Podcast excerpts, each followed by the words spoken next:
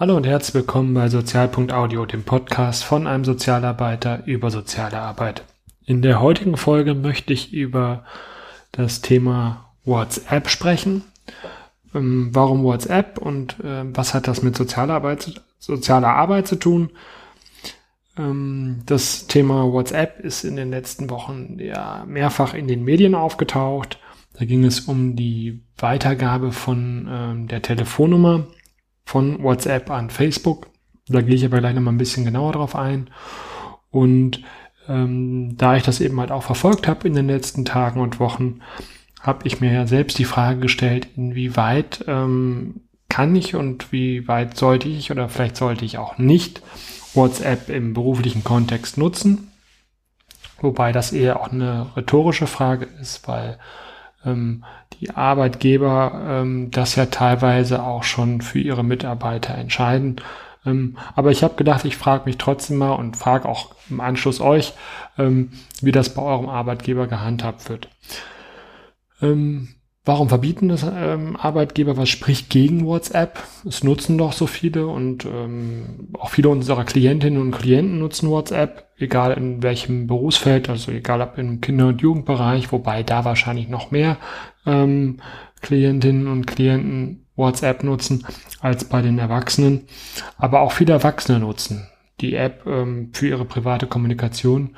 Und eigentlich wäre es doch sinnvoll, ähm, diesen Kommunikationskanal mitzunutzen, um den ähm, Zugang, also den kommunikativen Zugang zu den Klientinnen und Klienten einer relativ geringen Hürde da äh, zu ermöglichen.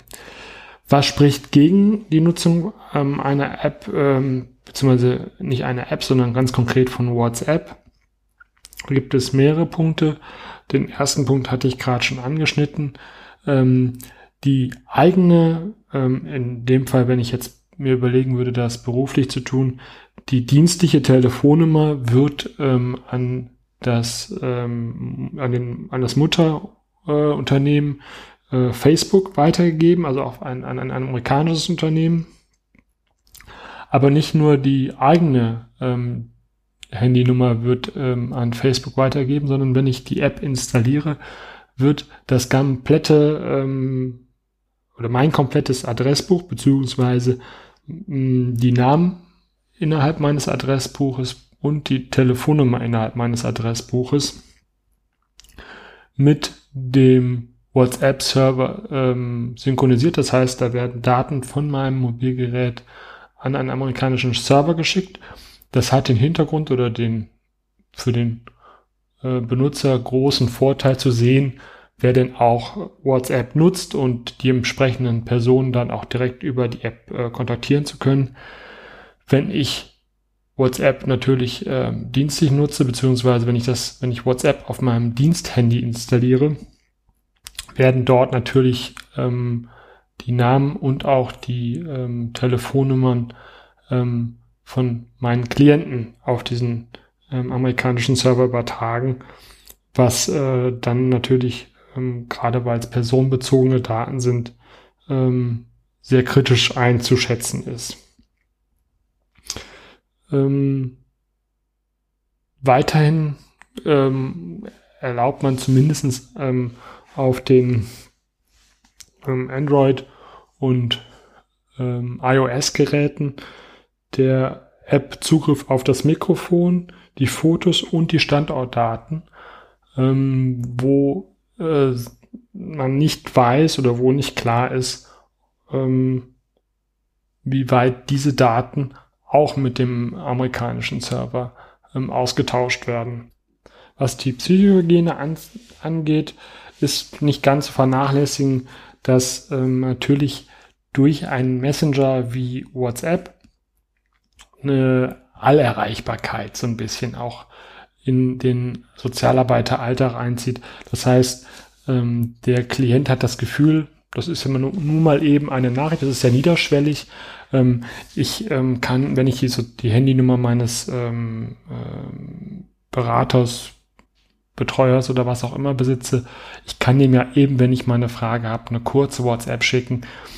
Ich sehe auch, ob derjenige dann gerade online ist oder so und dann entsteht das Gefühl, ähm, wenn er gerade online ist, dann ist er auch auf jeden Fall ansprechbar, beziehungsweise dann ist es nicht schlimm, wenn ich ihn kurz mal kontaktiere und anschreibe.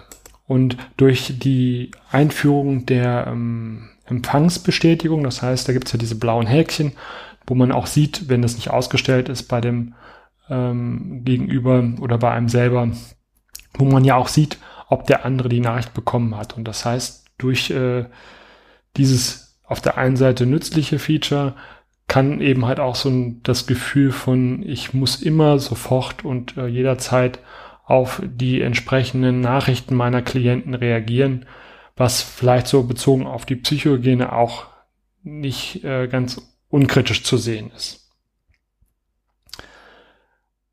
Das waren jetzt so eher die Kontra-Aspekte. Was spricht gegen die Nutzung von WhatsApp? Ähm, und gibt es vielleicht auch Alternativen? Da komme ich gleich nochmal drauf äh, zurück.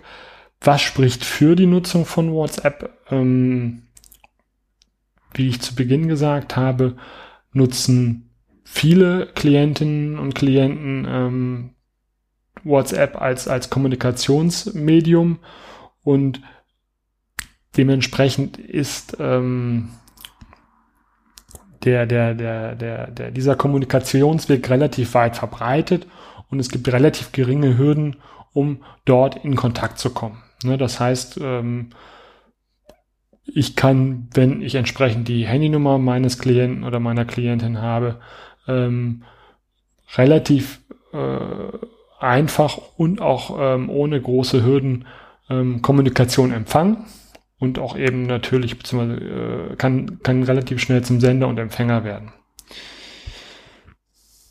Ja, also auch gerade in Bezug auf ähm, die Zielgruppe von, von, von Kindern und Jugendlichen, ähm, also zum Beispiel im schulischen Kontext ist die Frage, wie weit ähm, man, wenn man sozusagen WhatsApp nutzt oder nutzen würde, nicht eventuell ähm, Thematiken wie Cybermobbing äh, schneller und mitbekommen würde, eher moderieren kann, eher eingreifen kann.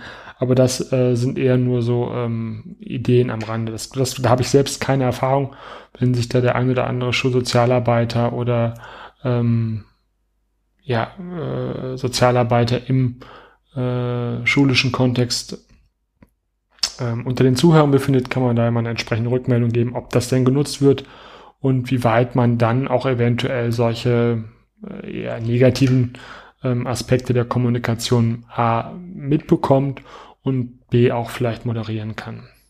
Wie versprochen wollte ich noch kurz auf Alternativen zu WhatsApp eingeben.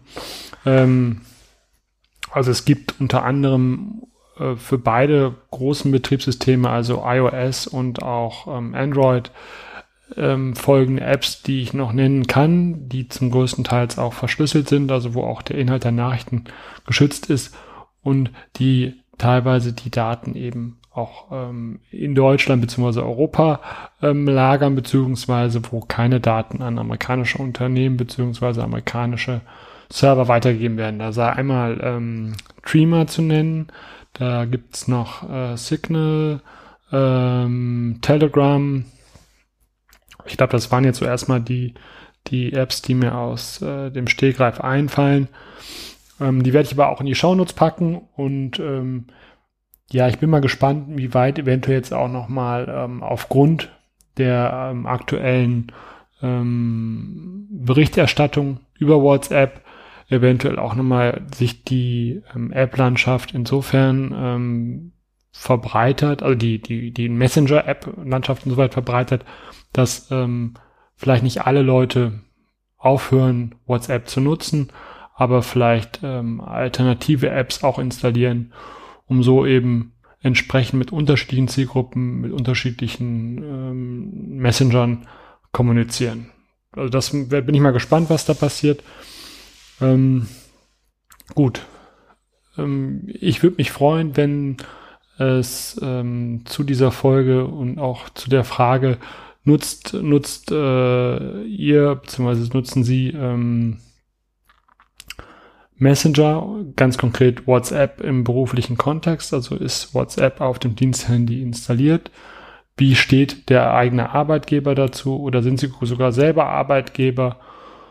Und ähm, haben sich mit der Frage auseinandergesetzt, äh, inwieweit ihre Mitarbeiterinnen und Mitarbeiter WhatsApp auf ihren entsprechenden Diensttelefonen nutzen dürfen oder ähm, auch eben nicht dürfen. Ähm, ich würde mich, wie gesagt, freuen, wenn es dann eine Rückmeldung geben würde, würde diese Rückmeldung dann auch ähm, in der nächsten Folge nochmal kurz ansprechen. Ja, ich bedanke mich fürs Zuhören und ähm, sag bis bald.